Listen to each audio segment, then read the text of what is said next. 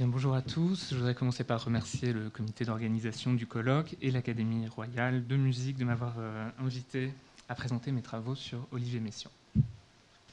Alors, le travail que je présente aujourd'hui est issu des recherches que j'ai menées à la fin de mes études au Conservatoire de Paris, euh, travail mené sous la direction de Michael Lévinas, et pendant mon doctorat à l'Université de Lille. Les recherches que je présente euh, sont encore largement inédites, mais entrent aujourd'hui dans une phase éditoriale, euh, puisque je prépare pour euh, la Société française de musicologie une étude analytique globale des brouillons des visions de la Maine, ainsi qu'un facsimilé général des quatre versions dont nous disposons aujourd'hui de cette œuvre. Par ailleurs, avec mes collègues Thomas Lacotte et Christopher Murray, nous préparons un livre à six mains sur l'atelier compositionnel de Messiaen, dans lequel nous analysons à nouveau frais les techniques de composition de Messiaen, ainsi que sa relation à des modèles du passé. Je précise ici, euh, tout de suite, hein, qu'une part des recherches présentées aujourd'hui euh, doit beaucoup aux recherches de mes deux camarades, qui sont totalement associées à ce que je vais présenter à présent. En introduction, je voudrais rappeler que, à mon sens, et peut-être plus largement pour ma génération, euh, l'œuvre de Messiaen constitue un terrain analytique paradoxal. Messiaen a forgé un langage musical, principalement rythmique et mélodico-harmonique, dont le fonctionnement est analysé et relayé dans ses ouvrages théoriques. Messiaen a non seulement donné à son œuvre un cadre théorique circonscrit, mais en outre, on le sait, il livre de nombreuses clés analytiques pour ses compositions, balisant les sentiers de l'analyste. Dès lors, soit l'analyste cale son discours dans celui de Messiaen, soit il se heurte à une musique qu'il est difficile d'analyser en d'autres termes que ceux du compositeur. L'œuvre de Messiaen se prête donc volontiers au discours analytique si l'on accepte que celui-ci soit guidé par l'auteur, ce qui fait la fortune de l'analyse de son œuvre en situation pédagogique. Elle est par contre largement rétive à un propos créateur, inventif, tirant des conclusions différentes de celles de l'auteur, caractéristique qui résume l'une des définitions de l'analyse que Pierre Boulez a produite, l'analyse créatrice et l'analyse qui fausse. Jusqu'à récemment, dans le champ des études sur le compositeur, la situation des études analytiques sur l'œuvre de Messiaen offrait en conséquence un panorama assez pauvre, en tout cas assez proche, ou très proche, de ce que le compositeur avait dit lui-même sur son œuvre. La rupture de la circularité entre les œuvres de Messiaen, le discours d'escorte qu'il en donne et les analyses publiées qu'il en a faites, s'est produite à la faveur de l'émergence récente d'esquisses et de leurs études. Lors du colloque international pour le centenaire de Messiaen en 2008 à Birmingham, les travaux génétiques de Christopher Murray sur les esquisses de timbre duré, de Lucie Caillasse au sujet des 20 regards sur l'enfant Jésus, de Nigel Simeon sur la transfiguration, et, mes propres travaux sur euh, les visions de la Maine ont commencé de mettre en crise le savoir analytique sur le compositeur, rendant possible une subversion du discours univoque et des significations prescrites par le compositeur. Ces sources rendent possible la mise en lumière de l'artisan derrière l'artiste, en même temps qu'elles rendent possible une prise de distance par rapport aux théoriciens pour retrouver autant que possible le musicien sans les masques de, la représentation et de l'autopromotion. La critique génétique, loin de proposer de toucher les intentions du compositeur, permet précisément et au contraire de mettre à jour les intentions dont sont saturées ses propres analyses, en mesurant l'écart existant entre la pratique compositionnelle, observable dans les brouillons, et le discours qu'il a produit a posteriori. C'est dans ce contexte que prend place mon étude sur les brouillons des visions de la même. En termes de contenu, euh, ces recherches présentent des avancées manifestes dans la connaissance des modalités de composition d'Olivier Messiaen, dont certaines, on va le voir, remettent profondément en cause les paradigmes dominants des discours analytiques de et sur Messiaen. Alors, pour commencer, il faut que je présente les sources à partir desquelles je mène cette enquête. Et ces sources euh, concerne les visions de la Maine. Les visions de la Maine, on le sait, notamment grâce à un, bel article de Nigel, euh, sont une commande pendant l'occupation, une commande de Denis Stual en 1942 pour les concerts de la Pléiade, œuvre qui a été créée le 10 mai 1943 à Paris à la galerie, à Charpentier.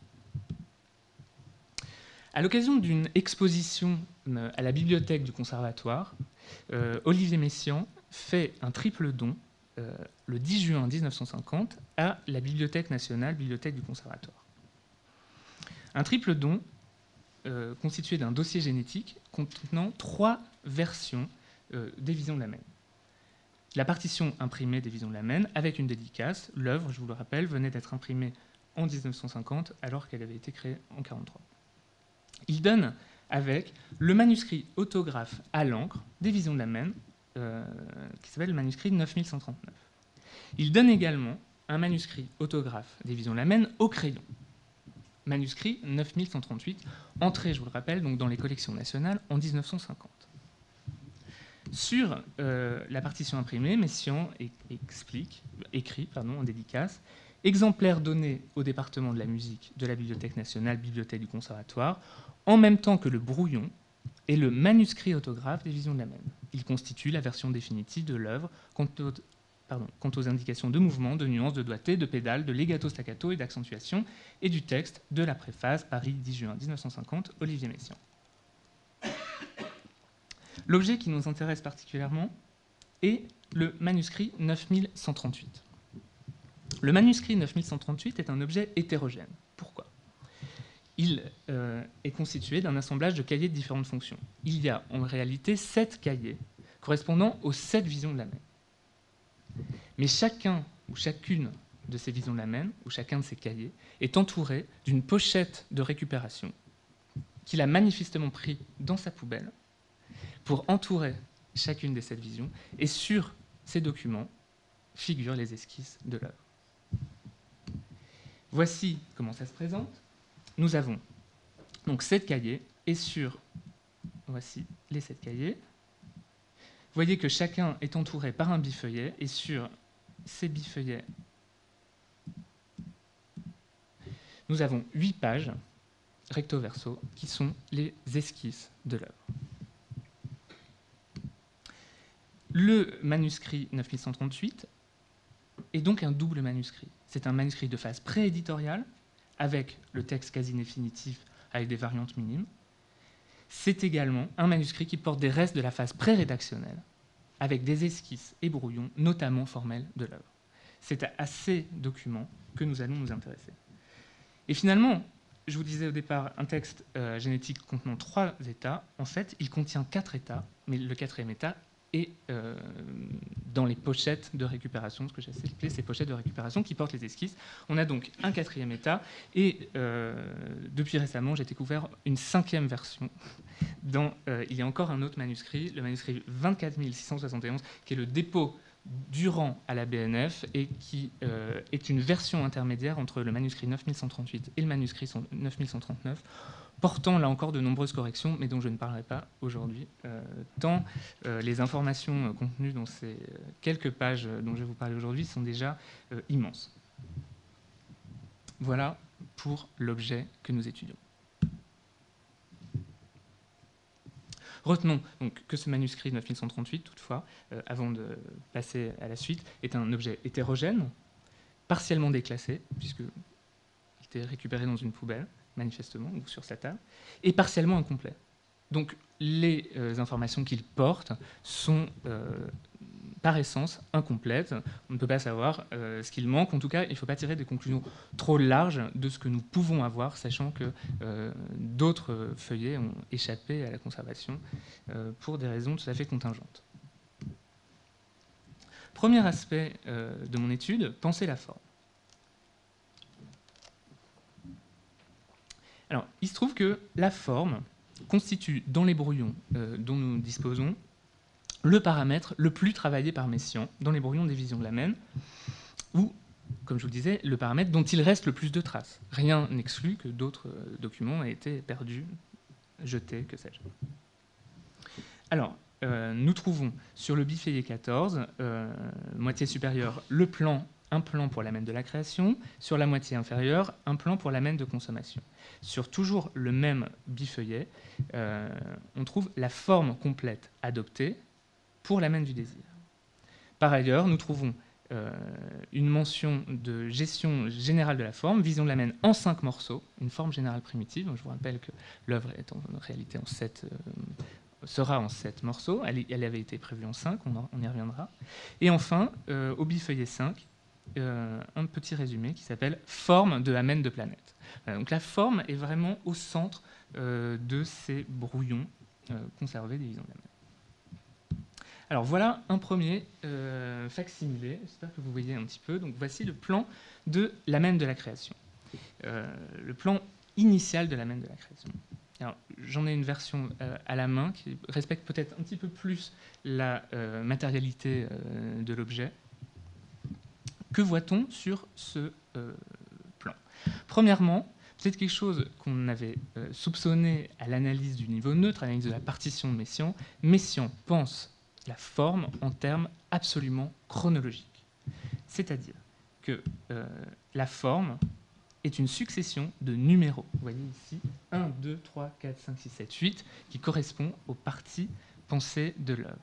Ce vocabulaire, euh, cette numérotation chronologique, est euh, embrayé par un discours verbal du vocabulaire, du, discours de la succession chronologique. Puisqu'on voit ici euh, ensuite le thème B, ensuite l'appel, puis le thème A, puis le thème B, ensuite l'appel 1 et 4, etc. ensuite l'appel 1 et 4. Donc vous voyez le plan ici formé euh, d'une succession de blocs, peut-être comme le rappelait tout à l'heure dans son introduction euh, M. Bartholomé, avec une absence manifeste de pensée du développement et une pensée par bloc qu'on avait pu déceler à l'analyse, mais qui est euh, également une pensée à production, au moment de la production. Et tous les plans dont nous disposons dans cette œuvre vont dans le même sens. Pour la forme de la même de planète, on voit ce vocabulaire suivant. Le morceau commence par, ensuite le thème seul à l'uniso, ensuite les pages 2 et 3, puis le développement déjà fait, enfin le thème, puis reprendre le roulement et terminer sur. On voit donc une forme ou une pensée formelle qui s'élabore par juxtaposition de euh, section qui euh, est pensée verbalement et chronologiquement. En tout cas, une, euh, information positive, Messian, dans ses brouillons, s'écrit des plans formels à son propre usage, qu'il rédige partiellement avec des mots, selon un double mode, hein, verbal et musical.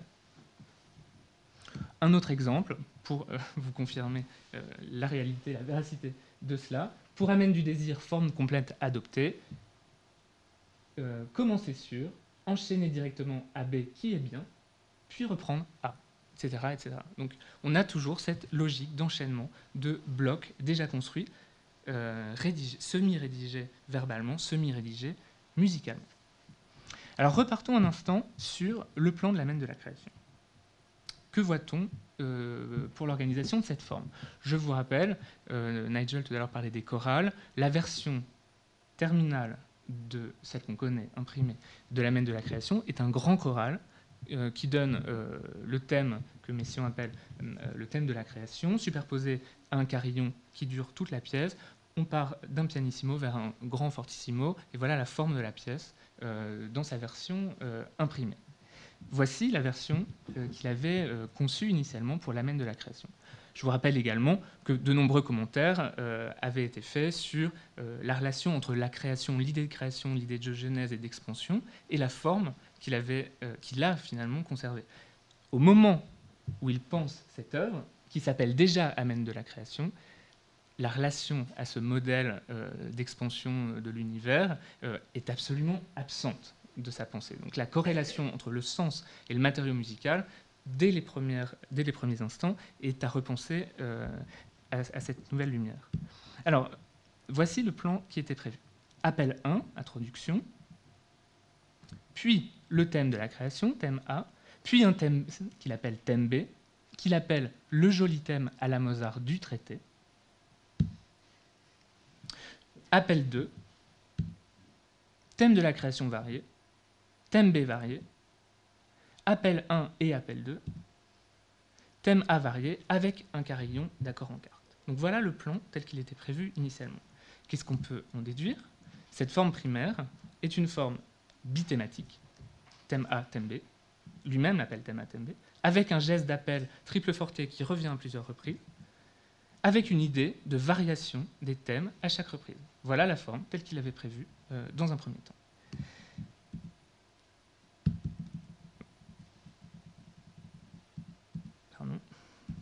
Eh bien, dans euh, la forme qu'il va euh, finalement garder, Messiaen, pardon, c'est un petit problème, voilà, désolé, vous l'aurez compris, euh, Messiaen ne garde presque rien, il supprime tout. il supprime tout. L'appel est totalement supprimé et ne se retrouvera pas dans l'œuvre. Par contre, je vais revenir longuement après, cet appel, qui revient à plusieurs moments de la forme ici, se trouve être le numéro 140 de technique dans le langage musical.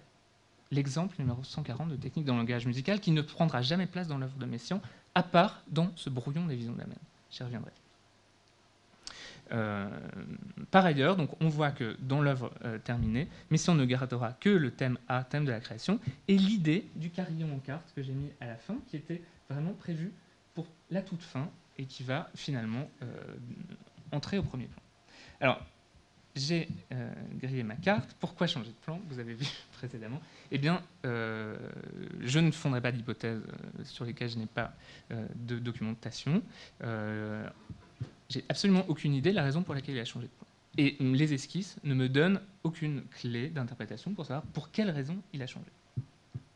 Mais par contre, on peut quand même élaborer quelques hypothèses relatives aux matériaux qu'il qui supprime. Premièrement, Messiaen supprime le thème B qu'il nomme le joli thème à la Mozart en plus 4-6 du traité. Voilà. Bon, c'est compliqué. Là, euh, je vous explique en quelques secondes des, euh, processus qui ont mis quelques mois à, euh, venir. dans l'analyse que Messiaen donne des visions de la même dans le traité de rythme de couleur et d'ornithologie, en tome 3, il dit il parle d'un thème, il appelle le thème extatique et tendre. Première période de quatre mesures, euh, les premiers euh, contours mélodiques font penser à Mozart. Air de Suzanne des Noces de Figaro. La chute en six descendante de la troisième mesure est également mozartienne. Remarquez le nouveau contour Mozart de l'avant-dernière mesure qui rappelle Mozart, Air de Suzanne. bref, la focalisation sur Mozart me fait penser que c'est peut être le thème en question et il se trouve bien qu'il s'agit du thème du désir qui effectivement est harmonisé par, vous voyez peut-être pas très bien, Do, Ré, Fa, La, un accord plus 4, Ré, Mi, Sol, Si, un accord 6, c'est un accord de 6 avec une 6 ajoutée. Euh, donc c'est bien le thème en plus 4, 6 du traité. Euh, qu'est-ce qu'on peut en conclure? On peut en conclure que euh, la version initiale était en 5 morceaux, je vous ai dit que j'y reviendrai juste après. Précisément, l'amène du désir ne faisait pas partie de cette forme en 5 morceaux. On peut penser que lors de la, au moment où il a supprimé, il a repensé à une nouvelle forme, il lui restait un matériau qu'il aime bien du reste, puisqu'il appelle le joli thème à la Mozart, il le transforme en une nouvelle pièce qui devient l'amène du désir. C'est à peu près euh, certain que ça s'est passé de cette manière-là. Pourquoi? J'en ai pas d'idée. Une autre euh, remarque qu'on peut faire à propos toujours de cette première page, euh, que j'ai appelée unité de support, unité de matériau. Sur la même page, hein, le feuillet 14, page 4, se trouve le plan de la de la euh, création et en dessous le plan de la de la consommation. Je ne les ai pas mis sur la même page, sinon on ne voyait, euh, on voyait plus rien, euh, mais ils, figurent sur la même page. Et la relation qui existe entre le premier mouvement, donc l'amène de la création, et l'amène de la consommation, relation qu'on connaît, entre ces deux mouvements, eh bien, à mon sens, remonte au premier moment de la pensée de l'œuvre, puisque le thème prévu pour l'amène de la consommation était au départ, vous voyez vaguement, euh, ce thème-là, euh, était au départ une reformulation voilà, agrégeant les deux appels. On voit l'appel 1 et l'appel 2, Ré, Mi, La, Ré, Mi, La, Ré, puis l'appel 4, qui était au-dessus dans l'amène de euh, la création, qui deviennent le final que Messiaen appelle final en coup de vent, presto, rien que sur des doubles croches, voire, la finale, voire le final de la sonate funèbre de Chopin. J'y reviendrai. Euh, eh bien, ce thème était à l'origine une agrégation euh, de deux éléments de la première pièce. Surtout, sur la même page, Messiaen envisage euh, de terminer Agonie, donc la de l'agonie, sur le thème A du premier morceau, c'est-à-dire le thème de la de la création. Et enfin, idée majeure, à la fin de la page, Messiaen note Amène de la consommation doit être en perpétuel carillon accord polymodal en carillon, pédale rythmique en carillon. Si, si vous connaissez un petit peu l'amène de la création, il se trouve que c'est précisément ce que va devenir l'amène de la création. Il avait pensé au départ, sur la même page, terminer l'amène de la consommation euh, par un carillon général. Eh bien, cette idée générale de carillon qu'il a eue à la fin de l'amène de la consommation va rejaillir sur la forme générale de la mène de la création. Bref, on voit là que l'importance de penser ou de regarder les esquisses pour penser au moment même de la genèse les relations importantes de matériaux qui se font jour dans l'œuvre. Et on en a ici euh, quelques premiers euh, exemples analytiques. Je passe sur ce point de la forme, euh, pour, sur lequel je pourrais développer beaucoup, pour aborder un autre point. Penser la forme, la grande forme, dévoiler l'atelier. Alors, comme je vous l'ai dit, Messiaen a initialement pensé ses visions de la mène en cinq morceaux je, vous remets le plan de tout à l'heure, euh, dans les cinq morceaux, il était exclu au départ, enfin, ne figurait pas au départ l'amène du désir ni l'amène du jugement. Eh bien, voilà le, une transcription euh, du plan de vision de l'amène en cinq morceaux qui figure au bifeuillet 10, page 3. Donc non seulement il nous rappelle que l'œuvre a été prévue au départ en cinq morceaux, mais surtout, il dévoile ici beaucoup de ses techniques de composition. Premièrement, on voit que euh, Messiaen formalise son plan, euh, non pas au début de la composition, mais à un moment où la composition de plusieurs pièces est déjà avancée. Hein. Il a déjà le thème de la planète à l'anneau, Do Le développement de Do est déjà fait. Il a déjà un matériau euh, écrit. on sait qu'il y a un matériau en si majeur qui est déjà écrit on sait également qu'on a déjà tous les autres thèmes euh, qui se superposeront pour la dernière pièce.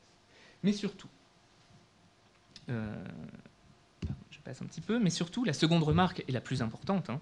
il apparaît que dans ce brouillon, Messiaen fait référence à de la documentation préparatoire, ainsi qu'à des noms de compositeurs, point sur lequel nous reviendrons.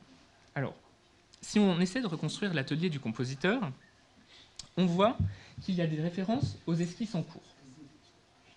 Mais surtout, il y a de la, référence à de la documentation préparatoire. Parmi celles-ci, on voit des cahiers rouges, voire des cahiers rouges, voir les oiseaux du traité, voir l'exemple 89 bis, et des noms de compositeurs, Ravel Debussy, Harmonie Ravel Debussy, fragment style Adam Lal Prokofiev.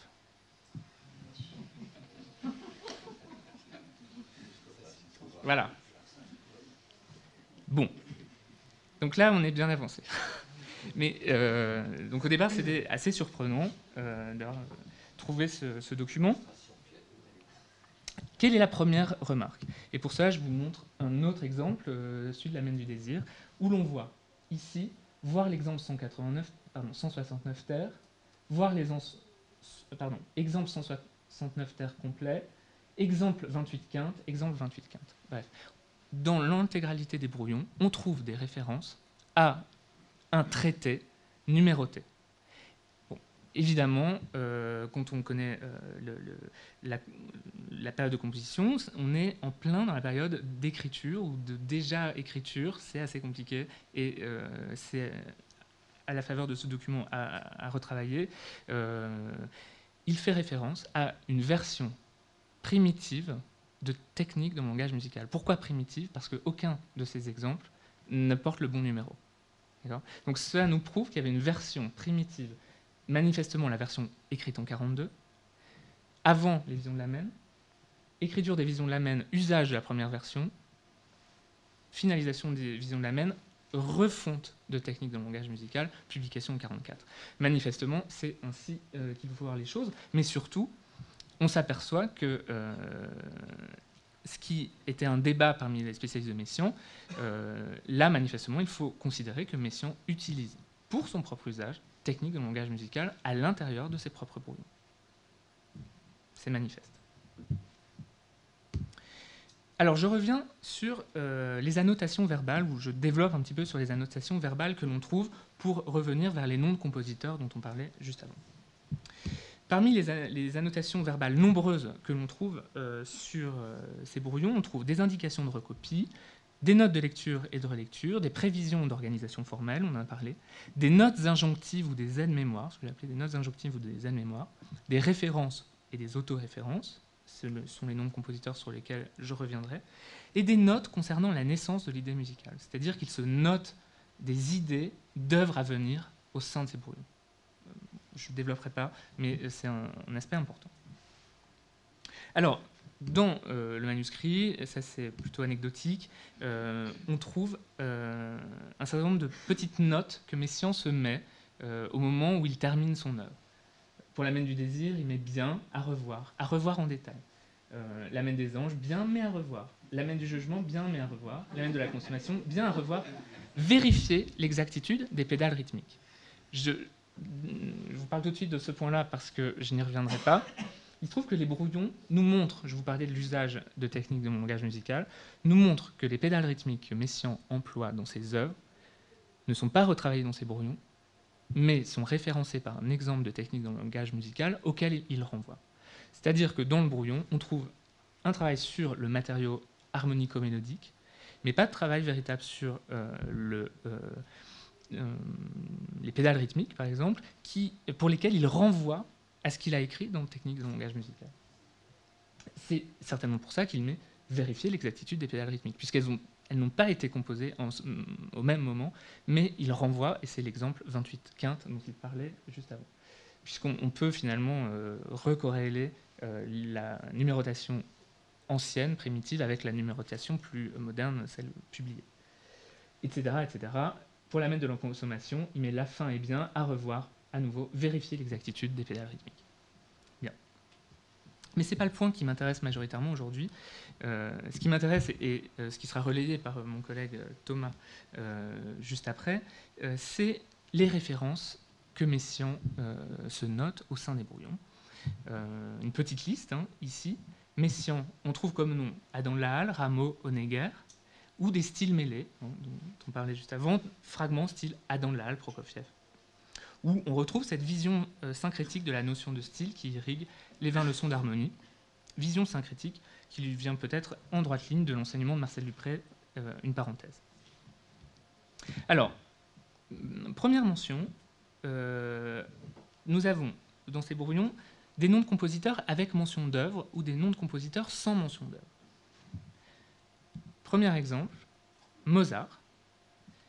Il est en train de composer un petit extrait et il marque pour continuer phrase du thème A et lui ajouter un commentaire, voir Mozart, notamment thème en Fa majeur d'une sonate. Et directement, il se note le profil, non pas en notation musicale, mais euh, comme ceci, hein, avec euh, une, euh, sous forme verbale.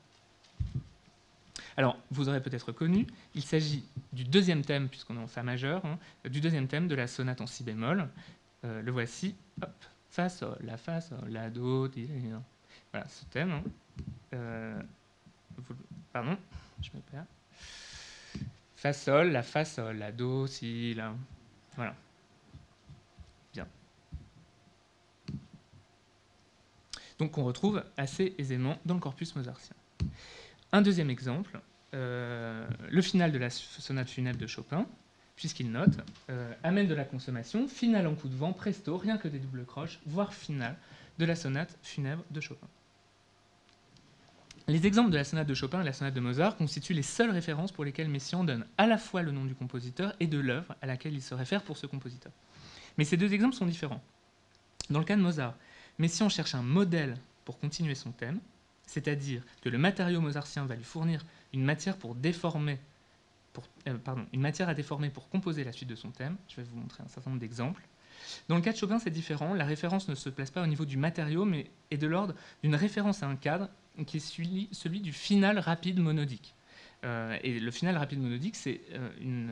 Euh, Thomas nous l'a déjà montré dans une communication précédente, une, veine très exploitée par Messiaen à la fin des Transports de joie, ou encore dans la, dans la danse de la fureur du Quatuor, ou dans le chant d'amour 1 de la Turangaïla symphonie, etc. On va retrouver souvent ça avec cette référence à la sonate funèbre de Chopin. Ces deux premiers exemples relatifs aux esquisses mettent en lumière une manière de travailler de Messiaen qu'il explique au chapitre 8 de technique de langage musical. Cette méthode, cette manière de travailler était connue par son ouvrage théorique, mais on n'avait jamais montré que Messiaen l'utilisait effectivement au cours de son travail de composition. En deux mots, je vous rappelle euh, cette euh, méthode a lui-même dont il a donné les clés dans Technique en langage musical. Tout en conservant notre champ d'intervalle, regardons maintenant quelques contours mélodiques aimés et tâchons d'y trouver notre miel. Et il donne cet exemple fameux, hein, à l'ombre des cinq notes qui ouvrent le Boris Godunov de Moussorski, essayons notre première formule mélodique. Vous voyez en haut Moussorski, on connaît, hein, et la formule que Messiaen en dérive. Et enfin, l'usage qu'ils ont fait dans euh, La Vierge et l'Enfant, par exemple. On en a de multiples exemples. Ce que nous montrons aujourd'hui avec euh, les brouillons, c'est que euh, Messiaen utilise très largement cette méthode au sein de ces brouillons et pour composer. C'est une méthode extrêmement active au moment de la composition. Il apparaît ainsi que Messiaen calque ses thèmes sur des profils mélodiques empruntés. L'invention mélodique chez Messiaen est synonyme de détournement et de refonte d'un objet mélodique existant qu'il forge d'une nouvelle manière. Messiaen prend un matériau et en dispose, il le filtre et le canalise en sorte d'obtenir une nouvelle euh, figuration. Le principe de déformation par Messiaen de thèmes préexistants pour modeler sa thématique personnelle est mis en évidence dès le moment de la Genèse. La description non technique de mon langage musical des rapports entre thèmes empruntés et les contours mélodiques propres à Messiaen n'est pas une analyse a posteriori produite dans technique, mais une pratique dont on trouve des vestiges dès le stade de l'avant-texte. Je vais vous en montrer maintenant un certain nombre d'exemples euh, précis. Premier exemple précis, Adam de la Halle. Eh euh, premier exemple précis, Rameau. Voici euh, l'exemple 150 de technique de langage musical qui est présenté donc dans une liste de périodes mélodiques du chapitre 11. Très clairement, dans cette liste, Messiaen affirme qu'il fait dériver cette liste de périodes mélodiques d'auteurs qu'il aime. Je vous lis cette phrase. Au paragraphe 6 du chapitre 14, intitulé Regard sur d'autres styles, nous verrons flotter quelques ombres des temps anciens.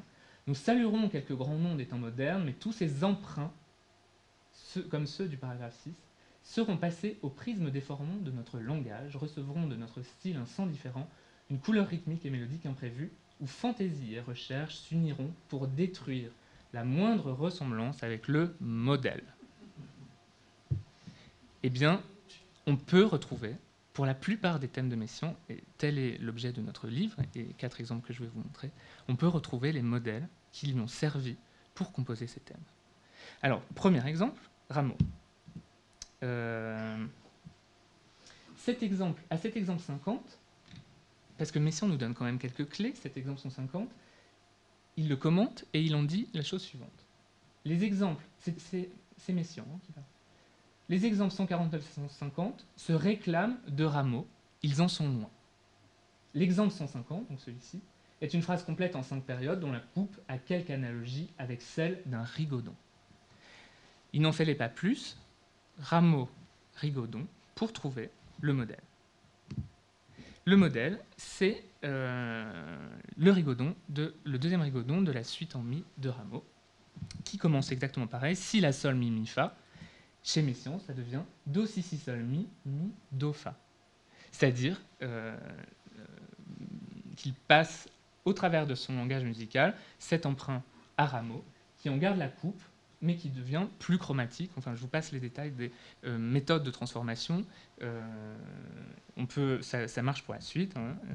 Voilà, Sol Fa Sol Mi devient chez Messiaen Sol, Si la la Si la Sol Sol Mi.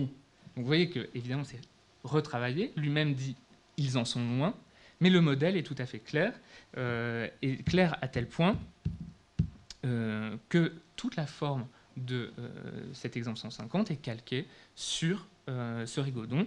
Prenons la deuxième partie de la forme binaire à reprise qui vient sur la partie B de Messiaen. Hein.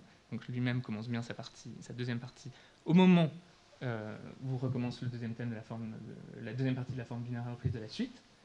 Et vous trouvez Sol, La, Si, Mi, Mi chez Rameau, Mi, Sol, Si, Si, Do, Mi, Mi chez Messiaen. Enfin, une, un retravail de ce motif, etc.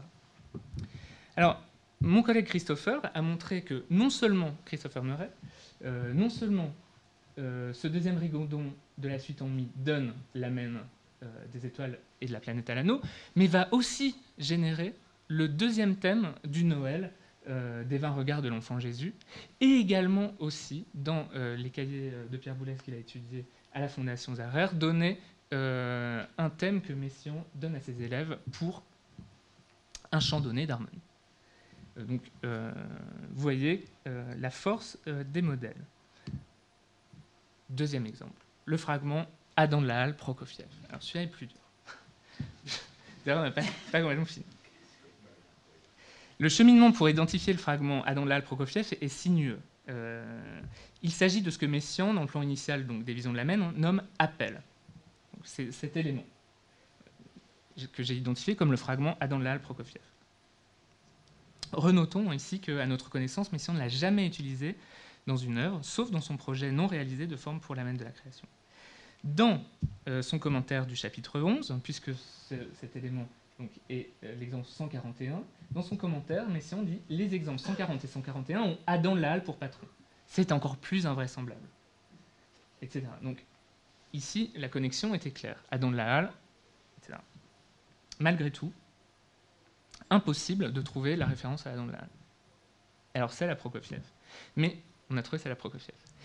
Euh, c'est grâce à Thomas euh, qui, euh, au sein du chapitre dans lequel Messiaen donc, identifie les neumes qui ont été utilisés par les compositeurs du passé, donc ça c'est dans le tome 4 du traité, il y a un neume, Climacus Resupinus, dont Messiaen dit Prokofiev, dans Shoot, un ballet, l'a utilisé. Si, ré, la, sol, fa, fa, do, si. Et il se trouve que ce profil issu de Shoot et précisément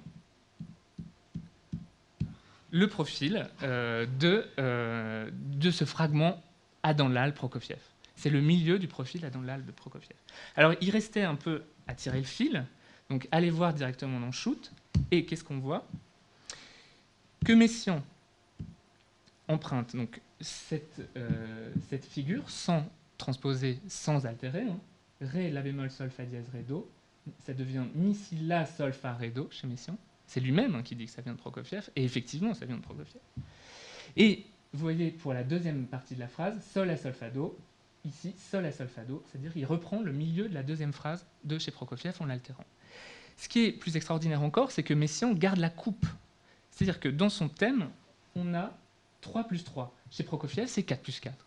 Et Messiaen voilà, garde euh, cette symétrie avec euh, le passage, euh, les deux passages violets et jaunes euh, qui se trouvent au centre chez Prokofiev se retrouvent au centre chez lui. Donc il garde aussi l'idée formelle au-delà de l'emprunt mélodique.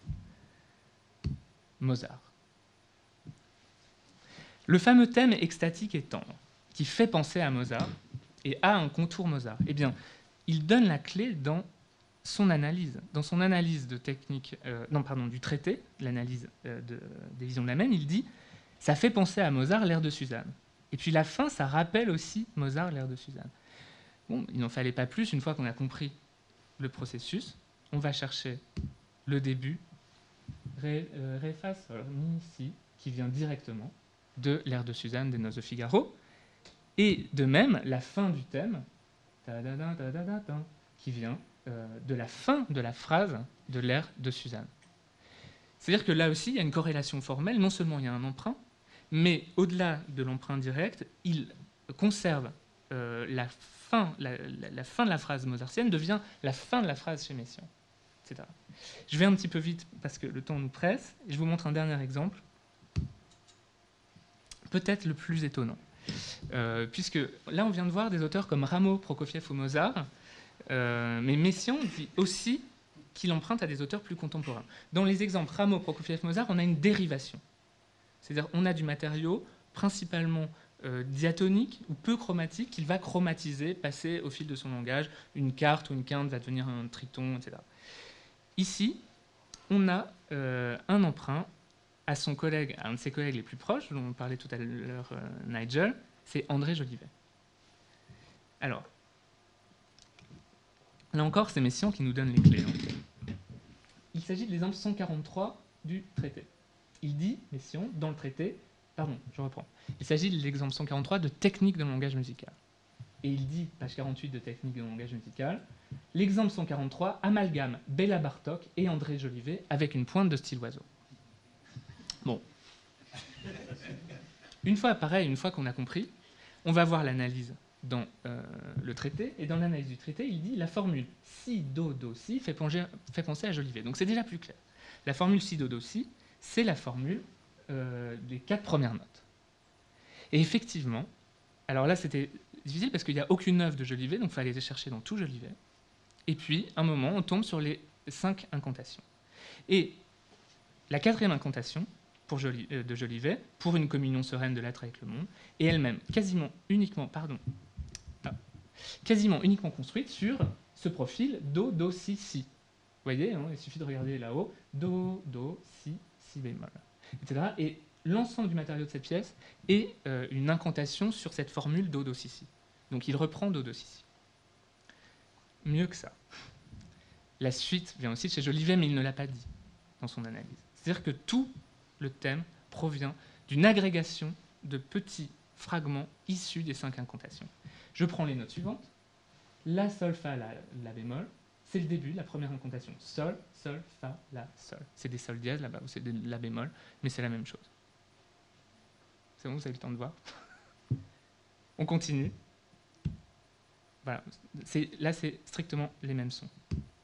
Non transposés, non altérés, rien je prends la phrase suivante, ici, qui me donne l'intégralité de euh, la deuxième partie, plus deux notes, mais sans ajoute deux notes. Mais étant donné que le modèle vient de Jolivet, que les deux premiers euh, les deux premières, euh, la première mesure est constituée de deux emprunts Jolivet, c'est absolument impossible que ce soit fortuit. Et enfin, la fin de son thème, pareil, qui vient directement de chez Jolivet, plus trois notes. La suite, mais j'en ai pas le temps, je pourrais vous montrer que toute la suite provient de la deuxième sonate piano violon de Bartok, pareil, où il agrège euh, quelques euh, notes. Deux remarques s'imposent après cette démonstration. Après avoir vu des emprunts de type dérivatif à Rameau, Prokofiev et Mozart, cet exemple est un emprunt par collage de sections puisé dans une œuvre de ses contemporains. Alors, J'en viens à quelques mots rapides de conclusion, mais que conclure après euh, cette démonstration. J'ai intitulé cette communication pour une nouvelle exégèse des œuvres de Messiaen, ce que l'analyse des brouillons nous enseigne. Euh, effectivement, pour euh, reprendre ce que disait en, introduction M. Bartholomé, hein, ce document permet aujourd'hui de renouveler, affiner, aiguiser notre regard à nouveau, repenser à nouveau frais l'œuvre de Messiaen. Il nous renseigne donc ce document en premier lieu sur la manière dont Messiaen pense la forme, celle d'une juxtaposition de sections très autonomes, comme des blocs de matériaux qu'il peut déplacer jusqu'à obtenir la forme qui lui convient. Alors j'aurais pu également vous présenter ce qu'il nous dit sur l'usage du rythme, j'en ai parlé un petit peu, et la manière dont paradoxalement la recherche rythmique est absente des brouillons, en tout cas des brouillons qui nous restent, je garde cette réserve, euh, qui montre en tout cas, mais si à des formules rythmiques dans son traité, et adapter du matériau mélodique euh, et, les adapter pardon, au matériau mélodique qui génère sur la partition. J'aurais pu évoquer également, grâce à ces euh, brouillons, la naissance de l'idée, ou comment Messiaen passe d'une idée qui est toujours verbalisée à sa mise en musique, par différents moyens. J'aurais pu également euh, évoquer la phase de finalisation de l'œuvre, présente dans les manuscrits Durand et le manuscrit 9139, où l'on voit de nombreuses euh, corrections d'Yvonne Loriot et de nombreuses corrections qui sont, euh, mais c'est bien normal, euh, la suite ou la conséquence des premières auditions, puisque c'est le manuscrit qui leur a servi à jouer. Et notamment, l'une des remarques principales, c'est l'augmentation générale de tous les tempi, permise certainement par Yvonne Loriot, puisque c'est la première collaboration entre les deux. Mais il m'a semblé tout de même qu'aujourd'hui, l'apport majeur que je voulais vous présenter euh, dans ces brouillons, et l'apport qui est susceptible de euh, proposer une euh, rénovation importante de notre connaissance des techniques de composition de Messiaen, était la question centrale de l'emprunt. Ces brouillons nous renseignent, ou nous enseignent, que l'emprunt constitue l'un des modèles majeurs de la pensée de Messiaen. La déformation d'un matériau emprunté, qui est pour une bonne part du matériau issu d'œuvres particulièrement aimées et qu'il a analysé à sa classe du conservatoire, mais je, laisse ça de côté, mais c'est généralement des œuvres qu'il a analysées à sa classe, constitue à mon sens l'une des voies fécondes de l'analyse de demain pour la musique de Messiaen. Et d'ailleurs, euh, si on regarde euh, d'autres esquisses, hein, une esquisse que j'emprunte à, Nigel, euh, on voit tout de suite que cette technique est très présente. Par exemple, ici, donc, dans un extrait des esquisses de la Transfiguration, il, écrit Alléluia, il marque continuer, alors c'est pas très clair, continuer plein champ, voir, pardon, voir euh, Alléluia, voilà. Alléluia, quatrième dimanche après la Pentecôte. Et si on va voir effectivement l'Alléluia dimanche après la Pentecôte, euh, ça génère directement le matériau qui se trouve ici. Donc il y a là une trace de la manière dont il produit par des modèles du matériau.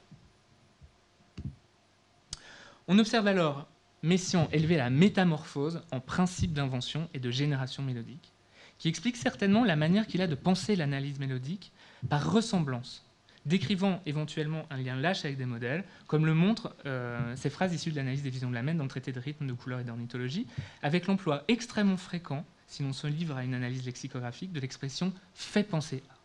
Telle chose fait penser à. On va trouver dans les analyses de Messiaen une constante euh, utilisation de ce vocabulaire. Eh bien, à nous aujourd'hui de renverser euh, ce vocabulaire. Généralement, ce qui fait penser à provient d'un modèle. Les multiples questions couvrent ces documents seront prochainement, au moins partiellement traitées dans le livre que je prépare avec Thomas Lacotte et Christopher Murray et que nous terminons de préparer euh, dans les mois qui arrivent.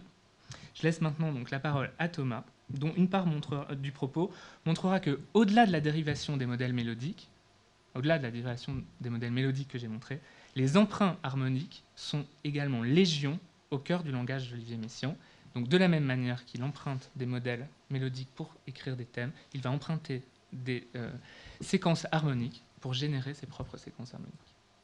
Je vous remercie de votre attention.